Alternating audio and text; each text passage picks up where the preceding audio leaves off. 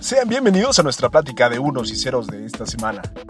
Soy su anfitrión José Ramos Cedeño y los recibo en una plática hecha por y para los profesionales de las tecnologías de información. Les agradecemos que nos acompañen en este programa y esta semana estaremos estrenando una sección, Contrapunto. Estaremos platicando de temas que contamos en el pasado con otra perspectiva, para que se lleven la imagen completa y formen su propia opinión. Vamos a platicar de Google con su apuesta a la virtualización y vamos a platicar del buzzword que trae loco al mundo. Ahora sí, sin más preámbulo, demos inicio a nuestra plática de unos y ceros. Buzzword. El buzzword de esta semana está sonando en todo el mundo, eh, pero no podíamos dejarlo pasar. El buzzword de esta semana es ransomware. Seguro ya has oído en cientos de reportajes de la televisión o leído en igual número de artículos en el periódico de tu preferencia este término. Si no lo habías oído, has estado debajo de una roca los últimos dos o tres años. El ransomware es el buzzword de moda gracias al ataque global llamado WannaCry un ataque que dejó paralizadas a grandes empresas como la española Telefónica y a un número no determinado de empresas medianas y pequeñas, así como organismos de gobierno, incluidos algunos hospitales en el Reino Unido. La historia del ransomware no es nueva y ya lleva un rato con nosotros. Brian Krebs en su sitio Krebs on Security reportó acerca de la existencia del ransomware desde hace más de 6 años y para esa época ya era un término famoso en los círculos de seguridad. Para efectos prácticos, el ransomware es un programa que infecta una computadora o una red para secuestrar los datos almacenados en ella. Para sacarlos de su secuestro se debe de pagar una suma que generalmente se establece en bitcoins. Es una estrategia de intimidación que atemoriza a cualquiera. Estas actividades son realizadas por bandas criminales y están altamente organizados han hecho mucho dinero y han dedicado grandes cantidades de recursos para hacer este negocio. La primera iteración del ransomware empezó con la técnica de redireccionamiento en sitios web pornográficos falsos. La víctima era recibida con una descarga oculta de malware destinado a encriptar el disco duro. Al descargar se corre el programa y empieza su trabajo. Uno de estos programas era conocido como WinAd. La banda o bandas que explotaron este malware tuvieron recursos suficientes para lograr automatizar los métodos de ocultación de su malware, logrando que su código cambiara para evitar la detección de los antivirus. Toda esta operación requiere de servidores, infraestructura de red, almacenamiento y adecuado mantenimiento, cientos de IPs públicas, así como miles de dominios, y un buen ancho de banda para distribuir archivos las 24 horas, recibir señales de las computadoras secuestradas y correr una exitosa operación criminal. Con el tiempo los métodos de entrega del malware evolucionaron porque la gente dejó de caer en la misma trampa. Esto es una respuesta a la legitimización de la industria pornográfica y dio al traste con el negocio de muchos de estos engaños.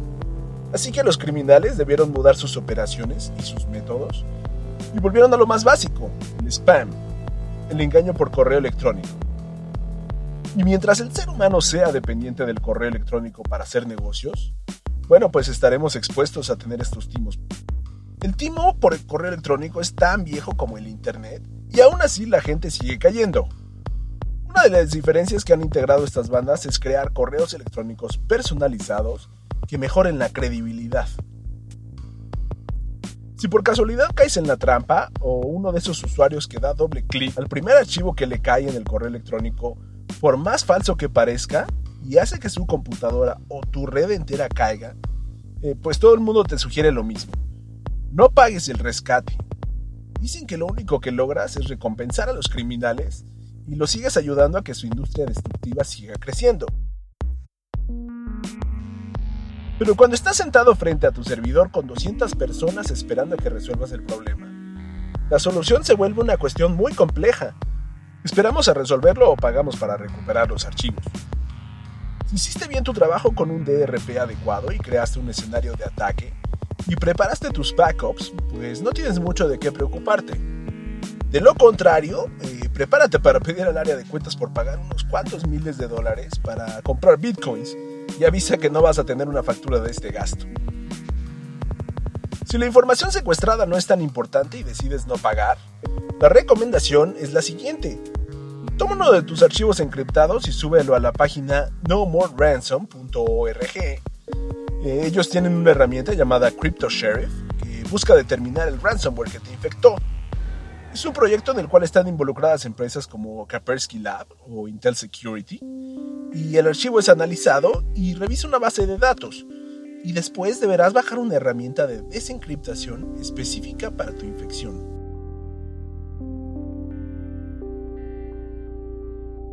A diferencia de otros ataques como puede ser denial of service o una penetración en una red, este ataque se aprovecha del elemento más inseguro de la operación, los usuarios. Las trampas de correo electrónico siguen funcionando y las puertas traseras que creíamos cerradas pues siguen abiertas. La gente abre archivos de Microsoft Office con macros, eh, pica links a sitios que ni sabe a dónde los dirige y descarga archivos y los ejecuta como si supieran sus contenidos para colmo, los antivirus no siempre reaccionan a tiempo y por ello seguimos cayendo en estas trampas de hace más de 20 años. Así que el buzzword de esta semana lo has oído mucho y lo seguiremos oyendo por mucho tiempo más. Con la aparición de cada vez más elementos de nuestra vida diaria conectados al Internet, pues eh, no te sorprendas si el día de mañana los criminales empiezan a atacar el Internet de las cosas. Tal vez un día de estos te despiertes con la noticia de que tu extractor de jugos conectado al internet fue secuestrado y no podrás hacer uso de él hasta que pagues su rescate. Esto fue Buzzword.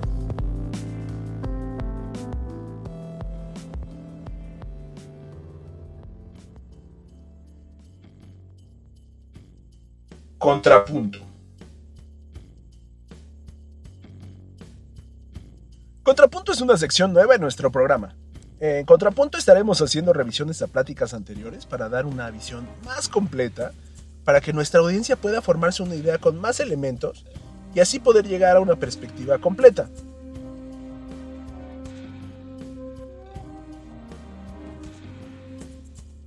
Los grandes problemas de reportar en esta industria es que las compañías de tecnología tienen mucho dinero y lo invierten para promocionar sus productos. En contrapunto trataremos de desmenuzar la tecnología para ver sus partes malas también. Esas partes sucias que los fabricantes de software y hardware no nos ponen en sus bonitos brochures. Esos que te entregan junto a una pluma serigrafiada con el nombre de su empresa y una libretita de notas en sus presentaciones. Así que buscaremos opiniones de gente que ha trabajado día a día con las herramientas para tener una idea más amplia. En nuestra plática anterior platicábamos acerca de Watson, el sistema experto de IBM. Ya lo decíamos antes, eh, hay a quien les cae mal que a los sistemas expertos se les considere como inteligencia artificial, y el término le saca ámpula a muchas personas. Como un buen medio de comunicación me parece muy válido presentar las ideas a favor y en contra de las tecnologías, me di a la tarea de investigar el motivo de las críticas de quienes opinan que un sistema experto como lo es Watson no puede ser catalogado como inteligencia artificial. Primeramente, al frente del pelotón está Roger Shank. Shank es un investigador de Natural Language Processing. Es doctor en lingüística por la Universidad de Texas, profesor de Stanford y Yale, autor y coautor de al menos 15 libros sobre inteligencia artificial autor de varias teorías del entendimiento y razonamientos aplicados a las ciencias cognitivas. Todas las personas en el mundo tienen sus detractores y sus seguidores. Hay quien aprecia sus cualidades y hay quien las detesta. Shank llega al extremo de llamar a IBM un fraude. IBM vende su suite de análisis Watson como un sistema inteligente, capaz de analizar el lenguaje humano para extraer información de ella, Watson, dice Shank, eh, no es un sistema cognitivo, ya que no aprende de sus errores y no crece sus funciones conforme aprende más. No es como la mente humana. Así que toda la publicidad de IBM diciendo que Watson es un sistema capaz de aprender, pues él lo denomina un fraude. Desde su punto de vista, Watson es un sistema que aprende respuestas a preguntas de hecho, bueno, es así como funciona la arquitectura WIMA que repasábamos la plática pasada. Como lo decíamos en el programa anterior, Watson descompone la pregunta, la analiza, busca correlaciones en su base de conocimientos y te entrega una respuesta. Esta respuesta la acompaña de una cifra de confiabilidad, de acuerdo a qué tan cerca el sistema considera que la pregunta y la respuesta se asemejan. Por ello, él dice que Watson no está pensando y asegura que IBM está dañando el campo de la inteligencia artificial, diciendo que están haciendo máquinas inteligentes. Shank tiene razón en muchos sentidos, y pues es difícil no dársela. Digo, dado que es una eminencia en el campo el que él mismo está tratando de avanzar, el campo de la inteligencia artificial. Pero al mismo tiempo se presta a muchas interpretaciones. Pongamos por ejemplo a un mecánico de autos, uno muy bueno en su campo. Cuando el cliente le trae su auto con una serie de síntomas, el mecánico explora su memoria y su entendimiento de campos como la combustión, la refrigeración o la termodinámica para saber cómo resolver el problema. Estos conocimientos son producto de su experiencia, de su formación académica y de su propio ingenio. Como sea que haya obtenido la respuesta, la pondrá en práctica para arreglar el automóvil.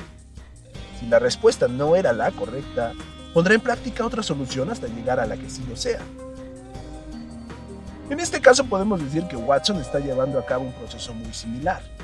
La diferencia es que Watson tiene toda la información precargada. No tuvo necesidad de aprenderla.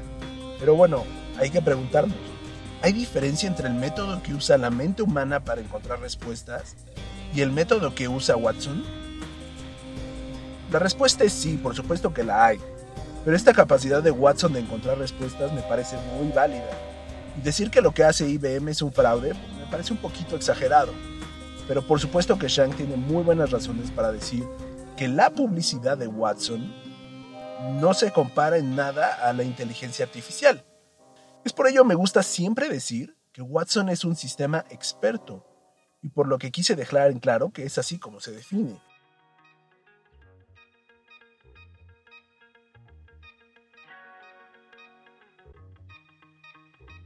Otro importante detractor de la publicidad de Watson es John Searle, un profesor de filosofía de la Universidad de Berkeley. Es de esperarse que un profesor de filosofía levante la voz en este tema.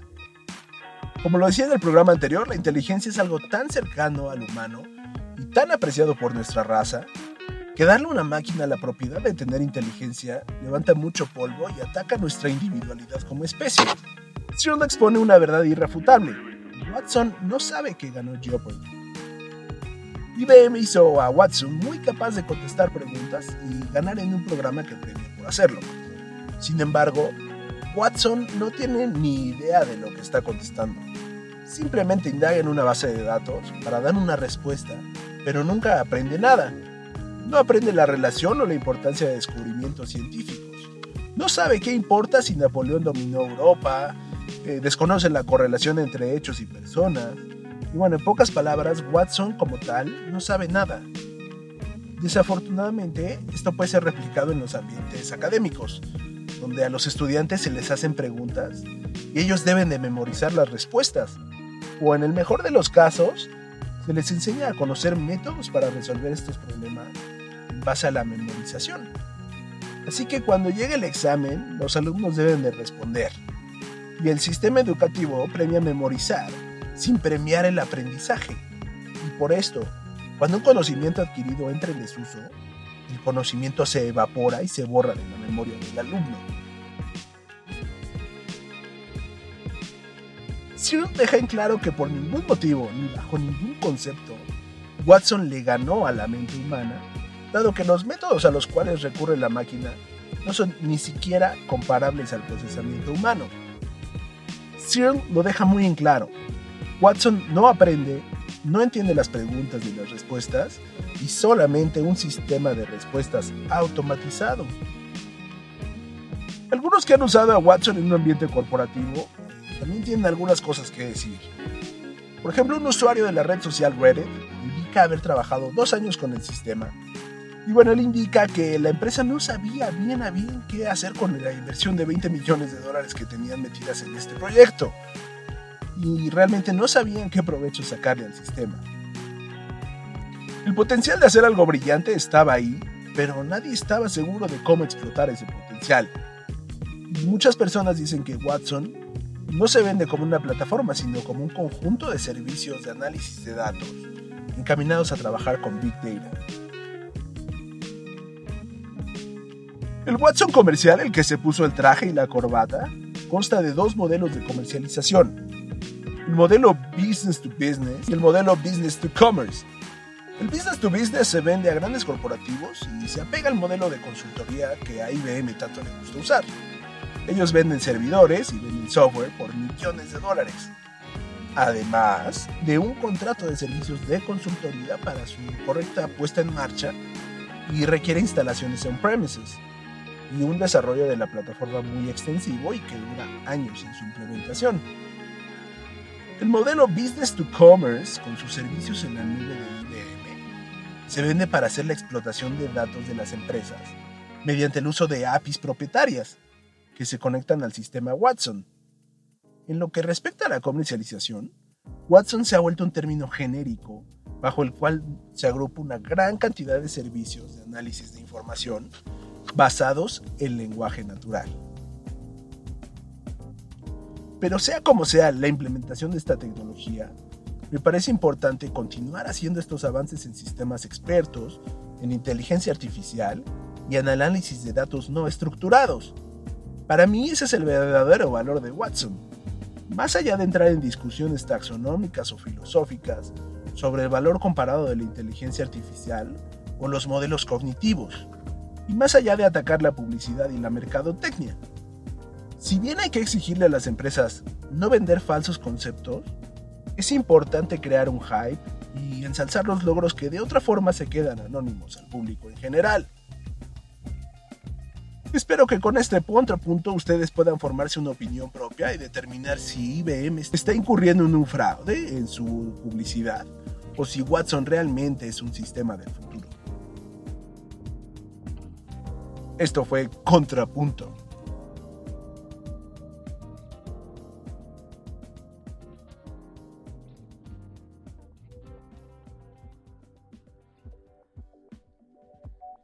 En nuestro episodio anterior platicábamos sobre la apuesta de Microsoft con Windows 10S, un sistema operativo diseñado para trabajar solamente con aplicaciones descargadas de la Windows Store. Esto como respuesta al crecimiento que está teniendo Google con sus laptops Chrome. Definitivamente Microsoft no quiere perder terreno en el mercado que ha dominado históricamente.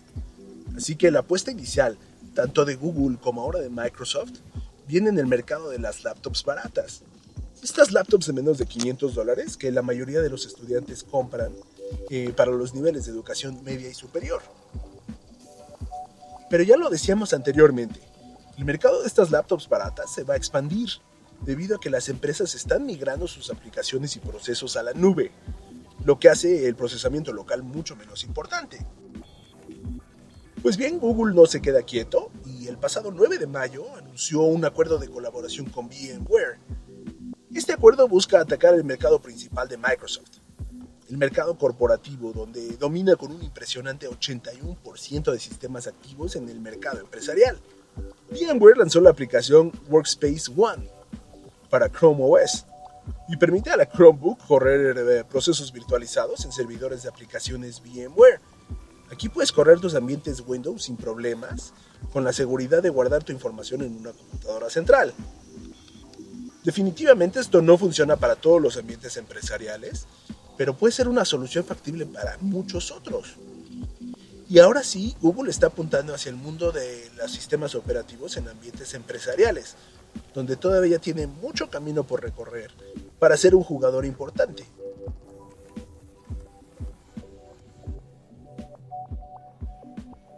Las Chromebooks tienen una ventaja muy importante que pues, para varias organizaciones pueden ser de mucha utilidad. La principal de ellas es la seguridad. Uno de los temores más grandes para cualquier organización es perder una laptop. No por el costo del equipo, que es una gota en un océano de dinero, sino por el valor de la información almacenada en ella.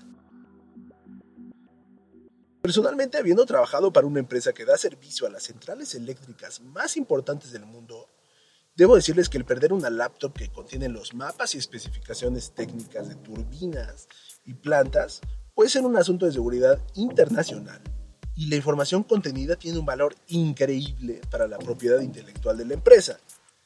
Es por ello que la seguridad se salvaguarda con múltiples métodos de encriptación y control. Tan preciso es el control que se puede saber la ubicación física del dispositivo si es necesario. Y si fallas tu login más de dos veces, puedes decirle adiós a tu información, ya que el disco duro quedará encriptado hasta que lo liberes. Así de importante es lo que se guarda ahí dentro.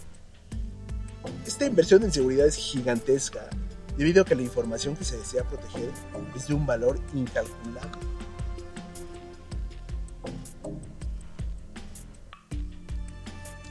Por su parte, las computadoras Chromebook tienen varios mecanismos de seguridad en sí mismas que son muy importantes. El primero es su inicio seguro.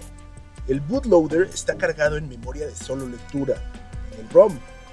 Esto significa que si un hacker quiere entrar, debe alterar físicamente el chip que contiene el loader. Esto evita inicios de sesión de hackeados. Otra característica es que los programas corren sobre el navegador Chrome. Básicamente todo pasa ahí y todos son aplicaciones web y están separadas en lo que se le conoce como sandboxes. Esto evita que una aplicación pueda tomar control de otra. Y obviamente esto hace más difícil que las aplicaciones se vean comprometidas en su seguridad. Dije que lo hace más difícil, mas no imposible, ya que si algo nos han enseñado los hackers es que en las computadoras nada es imposible de hackear. Pero tal vez una de las mayores ventajas de estos equipos es que no almacenan información internamente. Prácticamente todo corre sobre la nube. Si pierdes tu computadora, todos tus archivos se encuentran allí adentro, en la nube. Esto es un pro y un contra, pero es una manera de mantener tranquilos a administradores y usuarios, sabiendo que la información se encuentra almacenada en otro lugar. La apuesta de Microsoft con Windows 10S es muy similar. Buscan mudar a prácticamente todo a la nube mediante su OneDrive, hacer aplicaciones instalables únicamente desde la tienda y tener un sistema operativo light para que estudiantes y usuarios ocasionales no se preocupen de hacer mantenimiento a sus computadoras. Es el mejor de los mundos para los usuarios. Pero aún con esta promesa de mejora de calidad de vida en los usuarios, James Pindell, en un artículo para PC Authority, se opone fervientemente a la idea de Windows 10S por completo. Pindell escribió tajante y asertivamente que este será el primer gran error de Satya Nadella al frente de Microsoft.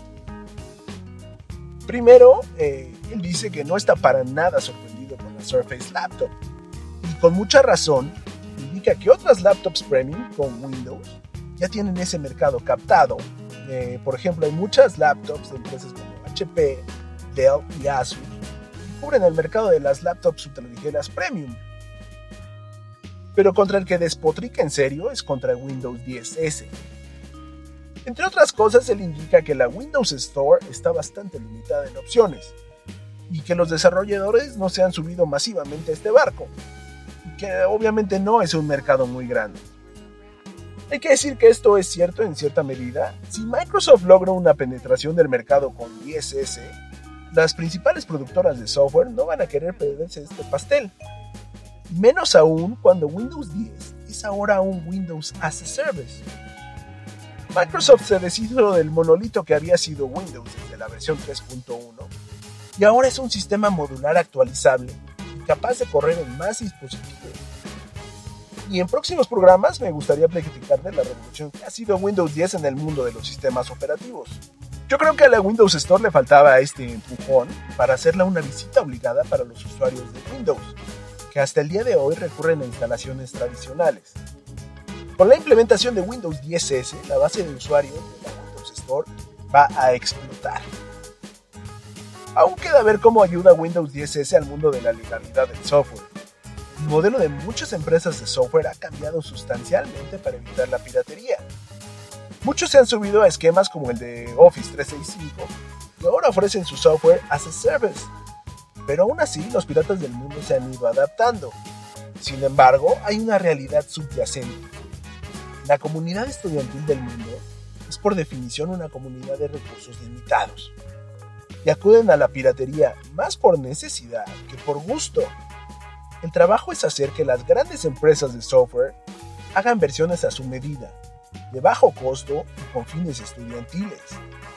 En este sentido, empresas como Autodesk han ofrecido sus programas más famosos como AutoCAD o 3ds Max sin costo alguno para los estudiantes y profesores. Por su lado, Microsoft, con su Office 365 for Students, tiene un costo de 3 dólares al mes y otras empresas han hecho concesiones en este estilo. Esta es una apuesta a la legalidad que me parece más que correcta. Así que por todas estas razones, creo que la idea de Pindell en su artículo para PC Authority tiene muy poco soporte y carece de los razonamientos básicos para determinar tajantemente la primera gran falla del CEO de Microsoft. Nadella está suponiendo un cambio generacional que a la empresa le urgía y las cosas van por un camino inesperado.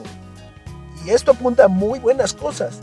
Por ejemplo, recientemente el equipo de Windows anunció que había mudado toda su operación de desarrollo interno a Git, sistema de control de versiones open source favorito del mundo. En futuras pláticas vamos a ahondar en este mundo del desarrollo para explicar un poco más la importancia de este movimiento, pero quiero dejarles la idea sembrada del cambio prometedor de Microsoft. La importancia de un Microsoft más fuerte, más moderno y más abierto es grande para todos ya que nuestra interacción con sus sistemas operativos es definitivamente inevitable. Así que a todos nos conviene un mejor Windows y un Microsoft más moderno. Esperemos que esta ola de modernización sea buena para todos.